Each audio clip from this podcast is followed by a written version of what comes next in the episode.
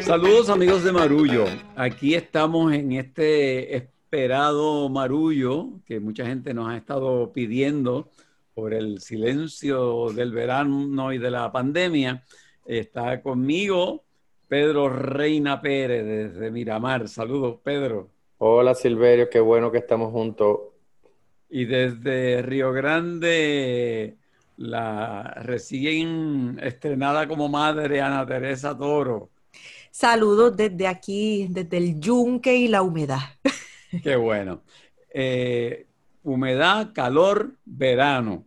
Estamos ya en esos días de verano que inevitablemente recordamos lo que sucedió exactamente hace un año y donde nos encontramos con que cosas siguen sucediendo donde parece que los políticos no aprendieron o pretenden superar las actuaciones de los políticos anteriores. Eh, los acontecimientos recientes nos apuntan a que posibles actuaciones de la gobernadora Wanda Vázquez podrían ser mucho más graves que aquellos que llevaron el pueblo a tirarse a la calle para sacar a Ricky Rosselló de la gobernación. De este verano y las referencias al verano pasado, pues trata el marullo de hoy y dejo al historiador Pedro Reina para que en cierta forma comience echando esa mirada. Bueno, yo leía con interés en, la prensa este fin de semana que en efecto se cumplía un año de la revelación del, chat de Telegram. Y mi primera reacción cuando lo vi fue pensar esa mañana en la mesa de la cocina de mi casa, en la que me eché al cuerpo como en tres horas las 900 eh, páginas que el chat contenía. Un día eh, como hoy, exactamente el día que estamos grabando. Sí. Eh, y, te tengo que confesar que cuando uno lo piensa en términos cronológicos de tiempo, da trabajo darse cuenta de que apenas, ¿verdad? En los, en los pasados tres años, eh, ya casi eh, viene por ahí septiembre, nosotros hemos ido ensartando un trauma con otro trauma, con otro trauma. Porque el, tiempo lógico, ¿verdad? El tiempo que uno ha pasado en fila, sudando, especulando, eh, hace que parezcan que no son tres, que son muchos más, mucho tiempo. Y entonces eh, es apenas un cuatrienio, el cuatrienio de Ricardo Rosselló, eh, que ya no es gobernador de Puerto Rico, pero, pero fue el triunfador en unas elecciones, porque las últimas elecciones se fueron hace cuatro años y entonces tengo que, confesarte que la sensación es amarga en un sentido, porque cuando uno mira lo que el saldo de estos pasados cuatro años, da mucho trabajo pensar en alguna noticia positiva. Hemos estado todo el tiempo en modo de supervivencia. Y así hago lectura también de los acontecimientos, ¿verdad?, eh, relacionados a Wanda Vázquez, quien también pronto cumplirá un año sentada en la poltrona de la fortaleza y que en este momento en que estamos grabando enfrenta el desafío de una epidemia que se sale de control en Puerto Rico y que probablemente en las próximas semanas tenga como resultado un, recrudecimiento de las medidas de aislamiento a la cañona.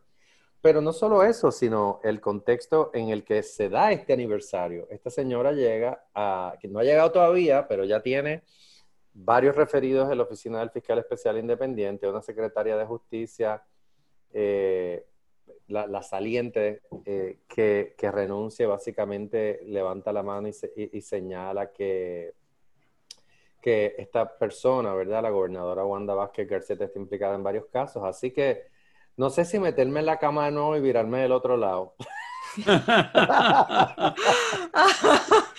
yo, yo creo que siento un poco lo mismo porque esto, he estado también reflexionando en, en este momento eh, de hecho, antes de seguir, tenemos que tener la buena noticia de que hoy día que estamos grabando, Silverio está de aniversario, ¿verdad?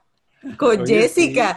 Oye, yo no, no había caído en cuenta que el año pasado ustedes de aniversario y enterándose de semejante explosión. Exactamente. tuvo que haber sido un aniversario interesante, pero bueno. Muy interesante. estaba pensando en, en el en el tiempo, en este último año que hemos vivido, si lo, si lo empezamos desde el verano pasado, desde julio del año pasado hasta ahora, eh, y casi que lo que tenemos es una, una U Un, momento en el que está muy alta la intensidad, vamos bajando, tenemos una crisis terrible en enero con todo el tema de los terremotos. Eh, esa curva eh, sube, obviamente, vuelven los niveles de indignación a, elevarse y es casi como un año que se mira a sí mismo como un espejo. Sin embargo, la imagen que hay frente a ese espejo no es necesariamente la misma, hay como una especie de distorsión porque eh, una de las cosas que más me llama la atención de lo que estamos viviendo ahora es que definitivamente hablábamos el año pasado de que había una especie de madurez de la ciudadanía a partir de la experiencia colectiva que vivimos de, la, de, forzar la salida de un gobernante. Sin embargo, esa madurez pensamos que solo se estaba dando en el plano de la ciudadanía, pero también la estamos viendo en el aspecto más negativo de esa madurez en las altas esferas. Cuando estábamos señalando a Ricky Rosselló y, y a su equipo de trabajo, a pesar de que había muchas cosas en ese chat y en, los arrestos que hubo durante esos días, eh, que naturalmente tenían unas implicaciones legales muy serias, lo que, lo que estábamos impugnando en la calle realmente en el fondo era una cuestión de carácter. Sin embargo, lo que estamos viendo ahora no es necesariamente una cuestión de carácter solamente. Estamos viendo eh, una conducta eh, muy sofisticada de unos modelos eh, que podrían probarse como corruptos esto, en los tribunales eventualmente y, obviamente en las investigaciones que así, lo suceda, que le sucedan. Y digamos que, que también ha habido una maduración por parte de cómo se articula ese, ese, ese golpe a la gente. Entonces, lo que pienso es que lo que teníamos, lo que veíamos en ese chat era casi un juego de niños, mientras lo que estamos viendo ahora ya son grandes ligas de personas adultas que no están errando por desconocimiento, omisión o inmadurez, sino que están errando por, no que eso justifique aquellos errores, pero lo que vemos ahora son sistemas más sofisticados de lealtades y de traiciones eh, con los que nos tenemos que enfrentar. Y eso hace que lo que tenemos de frente este verano sea más difícil, porque no es solamente emocional, es algo que va más hacia la razón y muchas veces es difícil movilizarse cuando lo que media solamente es lo racional. Eso es lo que estoy viendo. A mí me parece que tú das en el punto de una distinción que me parece que la gente siente pero a, lo mejor no lo analiza. Cuando nos enfrentamos a lo de Ricky, nos enfrentamos a una inmadurez, a, unos muchachos que no saben, como tú muy bien has dicho en otras ocasiones, el país que gobiernan, eh, están en una burbuja de tontería que parecen adolescentes eh, después que se han dado unos cuantos tragos despotricando sobre todo y sobre todas las personas. Pero la, y entonces ahí se produce una ofensa al, al pueblo, algo que la gente lo toma emocional. Estamos viviendo ahora todo lo contrario, una madurez en la articulación del chanchullo y de la politiquería y donde hay inclusive posibilidades de violaciones serias a, los asuntos legales. Y esa gran diferencia eh, produce también una diferencia en la reacción, eh, porque entonces hay una reacción más partidista, eh, menos emocional que la que el pueblo completo tuvo en el verano pasado. Y me parece que por lo tanto lo que está sucediendo ahora es más complicado y posiblemente más serio de lo que nos enfrentamos en el verano pasado. Sí. Ah, totalmente de acuerdo. Y, yo este, llevo varias semanas tratando de articular en mi cabeza un, tema para una columna y siempre paso con fichas porque eh, como que digo, no, por ahí no voy, pero tengo que, que eso que tú acabas de decir, eh, tengo que comentarlo porque una de las figuras eh, que, que, me ha venido a la mente es la del corsario. Yo creo que Puerto Rico, ¿verdad? Cuando uno lo mira de una perspectiva histórica, Puerto Rico siempre ha sido una colonia de extracción para la extracción de riqueza. Siempre ha sido así. Pero tenemos que recordar que nosotros durante el Imperio Español vivimos una marginalidad violenta. Los españoles cuando descubrieron que en México y en Perú había oro y plata se olvidaron de nosotros y aquí fue sálvese quien pueda. Así que el siglo XVIII eh, 17, 18 en la historia de Puerto Rico, pero particularmente el 18, un siglo de corsarios y, y, los corsarios se ponían al servicio del Estado para hacer lo que el Estado no podía hacer y se enriquecían. Y aquí en Puerto Rico no es porque yo quiera caprichosamente utilizar esa, esa figura, yo creo que es lo que ha sucedido porque lo que nosotros vemos en la actitud del Partido Nuevo Progresista, un partido que carga la responsabilidad absoluta de este fracaso, carga la responsabilidad de Ricardo Rosselló y su gestión, carga la responsabilidad de Wanda Vázquez y su gestión. Es un partido que sabe que si el coraje de la gente se va a dirigir contra alguien, no va a ser contra los populares. Los populares están allí muertos en una esquina esperando que los PNP se caigan solitos.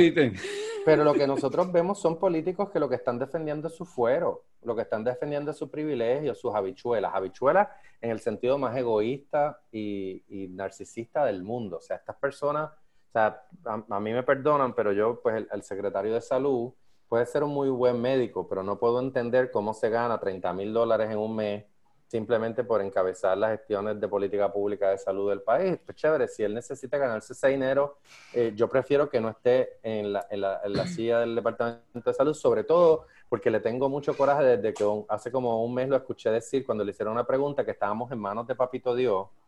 Y yo estoy pensando aquí, yo te pago 30 mil dólares al mes para que tú invoques a Dios. Y para que, no, y para que no se atreva a enfrentar a la gobernadora eh, en términos de lo que no se ha hecho respecto a... Claro, y yo lo que digo es, Dios no tiene nada que ver aquí, el médico es él, el que se le está pidiendo acciones a él y se supone que si le estamos pagando uno de estos salarios exorbitantes como el de Julia Kelleher o antes que Kelleher Pesquera, que son salarios que nunca se han explicado, simplemente se han pagado porque sí, yo espero que el médico asuma la responsabilidad y cante las bolas, bolas y, y los strike, strike, aunque los cante mal, pero venir a decir que estamos en manos de Dios, yo no quiero un cura o un pastor o una monja necesariamente en la silla. Yo quiero una persona que asuma las responsabilidades como científico. Ah, ese es mi sentir. Sí, no, y, también lo vemos obviamente eh, como casi pues, en diálogo con lo que está pasando en los Estados Unidos, con toda, todo este eh, desprecio que hay por la ciencia y toda este, pues, no, acatamos la ciencia cuando es conveniente para el mercado, que es lo que estamos viendo. Creo que hay muchísimo temor por parte del gobierno eh, de restringir esa reapertura y, tenemos que, yo no soy muy amiga de, echarle la responsabilidad al individuo de lo que tiene que ser una política pública y una cuestión colectiva, pero estamos un poco entrando en una fase de un sálvese quien pueda, entonces tenemos que, ser muy cuidadosos. Y tengo que decir que José Caraballo Cueto, el economista del recinto de Calle de la universidad, que es amigo nuestro, eh, ha, dicho inteligentemente en Twitter, no hay que lastimar la economía completa para detener esto. Hay que trabajar, por ejemplo, con los sectores que aglomeran público. Hay que trabajar con la economía del visitante, hay que trabajar con los hoteles, con los restaurantes, con las barras. No es necesario castigar a otros sectores de la economía que naturalmente tienen distanciamiento y entonces aquí las medidas se han tomado todo o nada. Si vamos a cerrar, tiene que cerrar todo el mundo. Y hay cierta ¿verdad? Y llevamos cuatro meses. Hay gente que necesita de vengar un salario para poner comida en la mesa y a lo mejor trabaja en unos escenarios donde no están expuestos, mientras que nosotros vemos que la economía de, ¿verdad? de la gastronomía, de los restaurantes, de las barras, está atiborrada. Yo fui a tu pueblo, Ana Teresa, y en el camino al pueblo de Ay Bonito, fui ya, qué sé yo, hace como... Varios chinchorros repletos, sí. No, no, no, no, no, una cosa, allí, tú mirabas aquel escenario por Todo el mundo con la mascarilla en el cuello y, o, en la o en la barbilla y la bebida en la mano. Tengo, tengo que hacerles una pregunta que, que parte de esto y de las Yo tengo una pregunta también para... ah, bueno, pues a lo mejor es la misma porque siempre estamos conectados. Vamos a ver esto. Yo quiero preguntarles eh, porque un poco no tengo la respuesta. Eh, hay un momento en que uno se cansa de indignarse, que uno dice, Dios mío, o sea, ya, ya me servirá de algo continuarme indignando. Eh, ¿cómo, cómo, ven eso? O sea, ¿cuál es su apuesta a, a esta nueva larga lista de motivos para indignarnos? ¿Vale la pena? Yo eh, me he hecho esa pregunta en muchas ocasiones cuando reacciono a través de la plataforma ante la cual reacciono más políticamente, que es Twitter.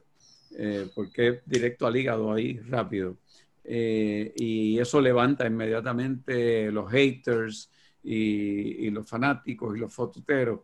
Eh, y hay veces que me pregunto, y Jessica me pregunta, ¿vale la pena seguir opinando, empujando, provocando? Y no, no tengo una, una, contestación. Este, yo creo que me sentiría peor eh, si no lo hago que, que haciéndolo y recibiendo eh, las descargas que uno recibe. Yo creo que el espíritu que animó el verano pasado sigue estando ahí, pero no hay la convergencia que lo haga explotar nuevamente. Posiblemente no solamente sigue ahí, posiblemente está más intenso aún, pero la distracción de las primarias y de los asuntos políticos hacen que la gente reaccione de una forma diferente. Mientras eh, yo, aunque me resulte incómodo cada rebote de lo que hago y digo, tendré que seguirlo haciendo. Es como el alacrán, está en mi naturaleza ya. ¿Y tú, Pedro? ¿No te cansas de, indignarte, de, tratar de volver a pensar y vuelve el perro arrepentido? Yo ayer caminaba por el viejo San Juan que fui a, buscar, este, curiosamente, dos libros. Uno de la doctora Lorna Jaramillo sobre, colega del recinto y de facultad mía en Río Piedra, sobre el terremoto del 18 y el de la doctora Mayra Rosario sobre la pandemia de 1918. Eh, y, caminé, no había caminado por el viejo San Juan en cuatro meses, eh, y caminé por la calle Fortaleza hasta la librería eh, Laberinto, y me impresionó mucho la cantidad de locales tapiados con madera, con tormenteras, y me di cuenta que muchos de los comercios estaban cerrados permanentemente, pero por temor a manifestaciones en el viejo San Juan ya habían asumido que había que proteger las fachadas y las vitrinas. Pero yo coincido con Silverio, yo creo que nosotros estamos pasando por un momento dramático de fatiga, y por un lado, de una fatiga muy grande. Yo, yo ya lo he dicho en otras ediciones de Marullo al principio de la pandemia, el, encierro a mí me dio muy duro.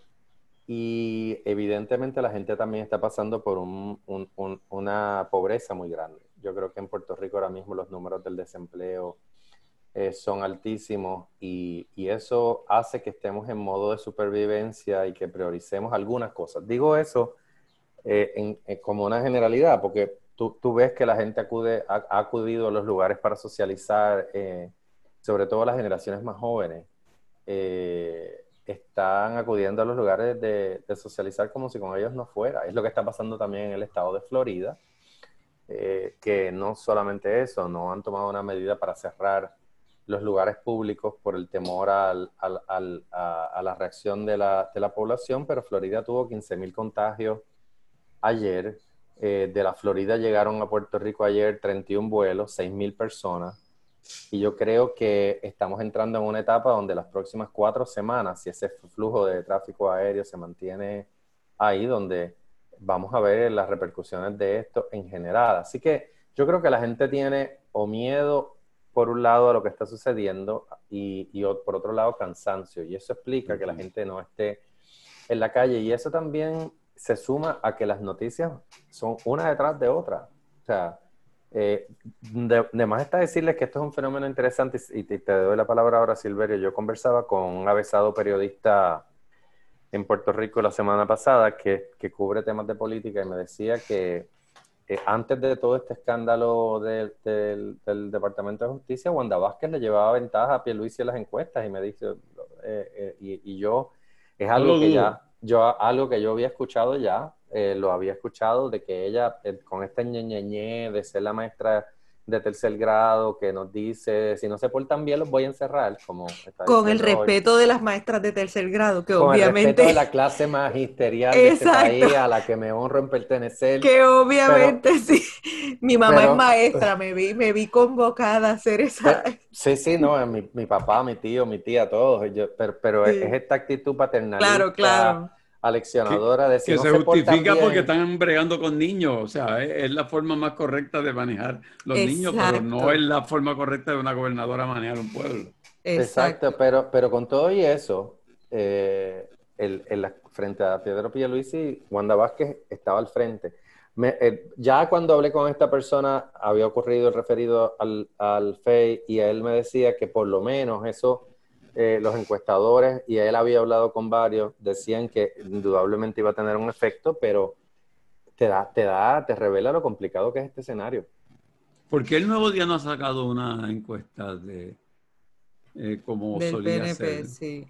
Eso me imagino que está pendiente, pero no. Sí, porque si la primaria es el 9 de agosto, ellos siempre dos semanas antes más o menos sacan una encuesta, así que eh, tengo razón para pensar que antes de que llegue ese momento habrá una encuesta, pero eh, Pedro Pierluisi eh, y todas las personas, ¿verdad? Eh, el mismo debate de los candidatos a la gobernación por el Partido Popular Democrático eh, la semana pasada también dejó, mucho que desear, en mi opinión, respecto a dónde se para cada cual y quién va a ser el contrincante de quién cuando llegue noviembre y cómo va a estar el país en noviembre. O sea, eh, los eventos electorales yo creo que o sea, se van a ver afectados, así que habrá que ver. Pues yo quería compartir con ustedes un, dato y, y, tu pregunta, tu pregunta. Una pregunta. Estoy intrigada. El, el, dato tiene que ver con el hecho de que ya se sobrepasaron las ochenta y pico de renuncias en, eh, en estos cuatro años entre la suma de Wanda y de Ricky. O sea, una administración que ha tenido sobre ochenta y pico de renuncias provocadas, pedidas o voluntarias, es un fracaso total. Entonces yo me pregunto cómo, cómo es posible que puedan pedirle a la gente con qué cara una nueva oportunidad de administrar. Eh, eh, es el, el, dato que quería compartir con ustedes. La pregunta es la siguiente. Eh, la reacción de Jennifer González, Tomás Rivera Chat, los republicanos del patio, a la barrabasada de Trump de preguntar si se podía vender la isla en el momento de la, del huracán María, eh, a mi entender, desmiente lo que alguna gente todavía piensa que los estadistas son anticolonialistas. Y la pregunta que, que yo les tenía era si de la misma forma en que el racismo, como tú muy bien lo has, explicado en, tantas ocasiones, Ana Teresa, crea una estructura mental, cultural. Eh, eh, el colonialismo también lo hace y que no es casualidad que a nosotros nos llegue el colonialismo y el racismo europeo a la misma vez. Y si esa reacción de minimizar la ofensa, que significa el que Donald Trump quiera vender a la isla de Puerto Rico, es también parte de esa reacción eh, que no notamos, una reacción colonialista aún en aquellos que se dicen ser no colonialistas.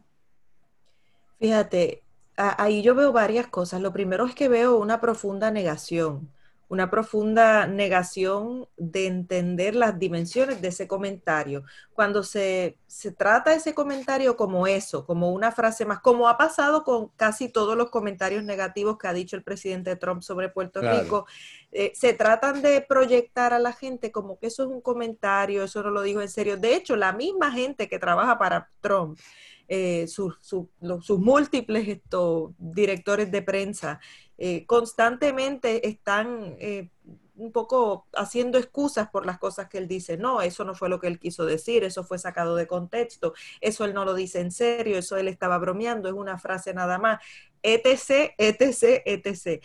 Y el no reconocer, como hemos conversado antes, que estamos, eh, de Trump podemos decir muchísimas cosas, pero yo creo que la más clara que podemos decir es que ha sido consistente con su mensaje su política pública, su trato a Puerto Rico y sus eh, actitudes eh, y decisiones como presidente eh, en todas las áreas de la experiencia humana que podamos identificar han sido absolutamente consonas con su mensaje. Nunca se trata de que esto fue una palabra, una frasecita y que él quiso decir otra cosa. Él siempre quiere decir lo que dice. Y, y sus acciones así lo han demostrado y su trato hacia Puerto Rico así lo ha demostrado. Así que por un lado veo una profunda negación.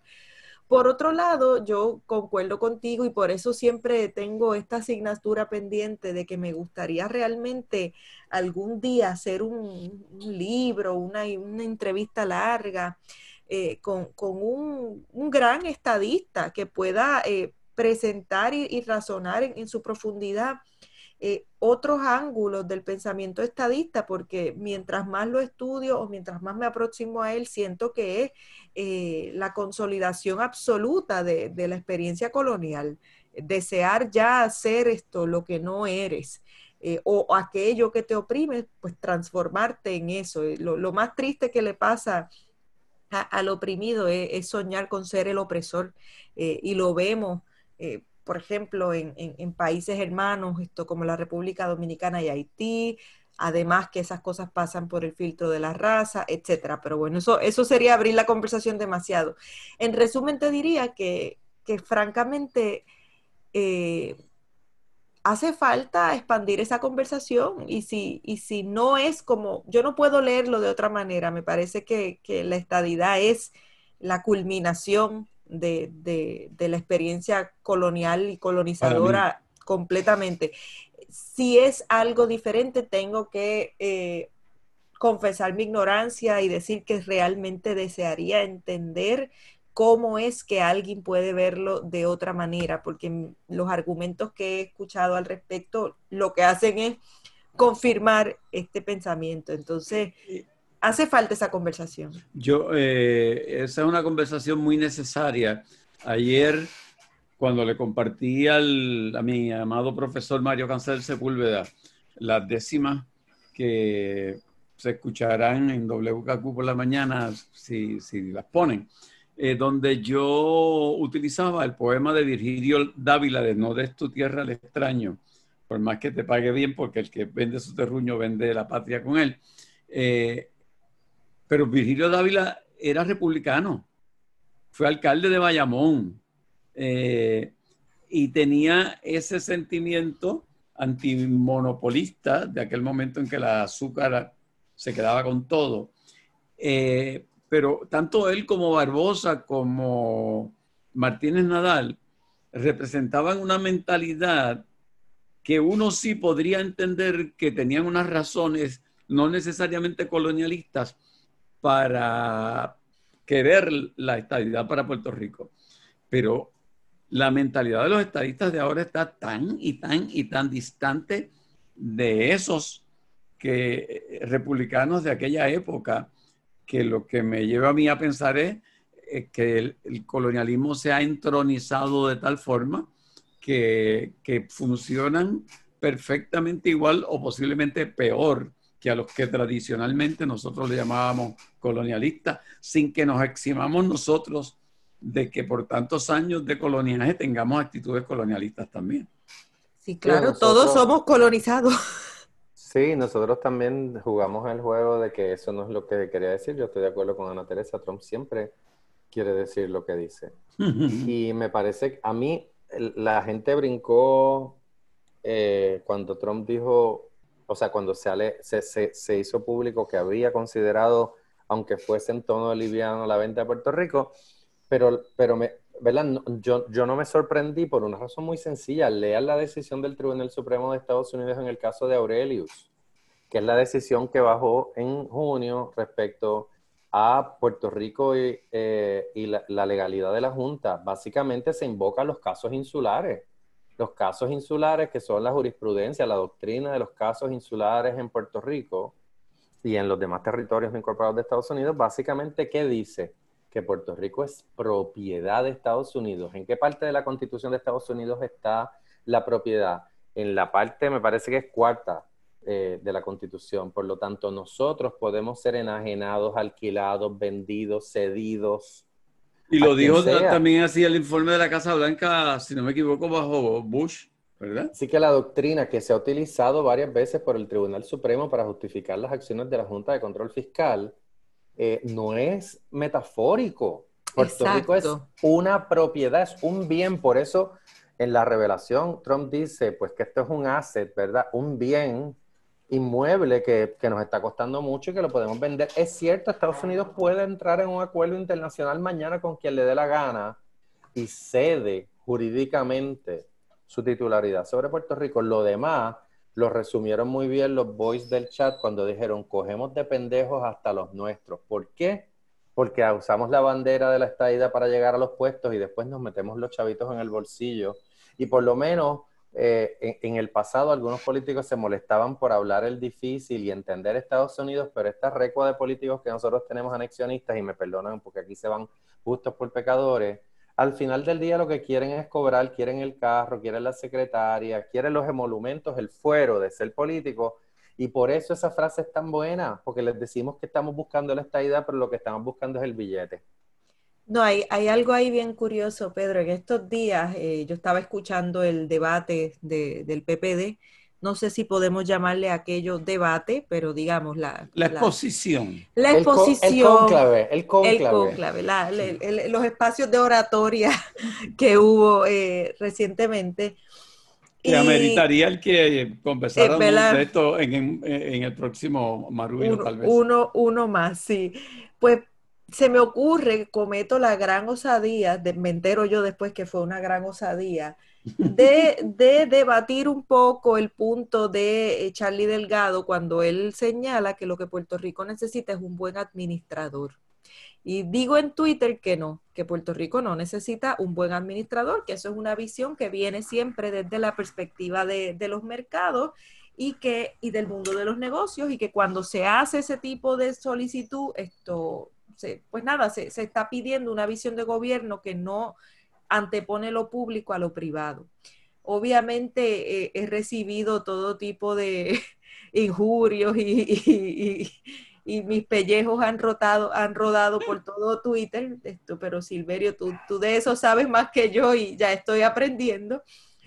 Eh, y me doy cuenta de lo, de, hay, hay gente que ha hecho argumentos muy válidos y es que yo debí distinguir eh, la, diferencia que se hace, o sea, de que no es solamente un buen administrador, hace falta una persona con visión de gobierno y obviamente mucha gente ha, salido a defender la, tradición de la escuela graduada de administración pública de la Universidad de Puerto Rico, ese tipo de cosas, y, reconozco que, que en esos tweets hubo ese vacío pero yo creo que está claro que cuando alguien se levanta en un debate a decir hace falta un buen administrador, eh, parte de la misma visión que para muchas personas colocó a, Trump en los Estados Unidos, que hace falta alguien que venga del mundo de los negocios y trate el gobierno como un negocio. Y, yo me, posturo, me, coloco muy en contra de esa filosofía de gobierno. Entonces, el, eh, la mayoría de los argumentos que veo de la gente en Twitter reaccionando a esa idea son precisamente eh, argumentos del mundo de los negocios. Entonces, ¿cuán cuán instalada en la mentalidad de las personas está esa visión de gobierno que les hace mal eh, y que es otra forma de, manifestar pues, la experiencia colonial desde otra manera, colonizados también por una visión de mercado. Eh, pues me, me, ha sorprendido porque, porque pensaba que todavía el reino de lo público, al menos esto, en la calle tendría un lugar más privilegiado y no es así. La misma gente está pidiendo que vengan y nos administren como si fuéramos un negocio, eh, pero se olvidan de que pedir eso es pedir eh, que vengan y nos administren como si fuéramos un bien indispensable. Entonces, nada, quería compartirles esa experiencia esta semana que, he estado observando en Twitter bastante calladamente. Hasta el doctor Corazón me, me contestó, imagínate tú pero, pero me ha hecho reflexionar mucho sobre, wow, la gente de verdad cree eh, que la sabiduría para administrar un país proviene de esa filosofía de mundo y eso me parece una cosa realmente trágica. Estoy de acuerdo. Bueno, le queremos decir a nuestra audiencia que nos siga en Twitter eh, y en Instagram estamos allí, como arroba marullo media y en Facebook estamos como marullo. Eh, queremos eh, restablecer nuestra comunicación con ustedes. ya, ya estamos empezando el regreso a, nuestro, a nuestras tertulias habituales, así que manténganse pendientes, pero mientras tanto les queremos dar las gracias por su amable sintonía, querida poda audiencia. Así que se despide Pedro Reina Pérez desde Miramar. Un abrazo a todos y a todas desde Río Grande. Y yo desde acá, desde Caimito, el no bajemos la guardia, seguimos ahí en la protesta, aunque sea aguantada, pandémica o emocional, pero no podemos bajar la guardia. Así es. Esto es Marullo. Marullo es un proyecto de Agora Cultural Architects. Las productoras ejecutivas son Elsa Mosquera Sterenberg y Beba Rivera. La gerente de desarrollo y contenido es Ángela Marí Sánchez. El diseño gráfico es de Lidimaria Ponte Tañón, la fotografía es de Javier del Valle, la música original de Guarionex Morales Matos y la locutora es Fabiola Méndez.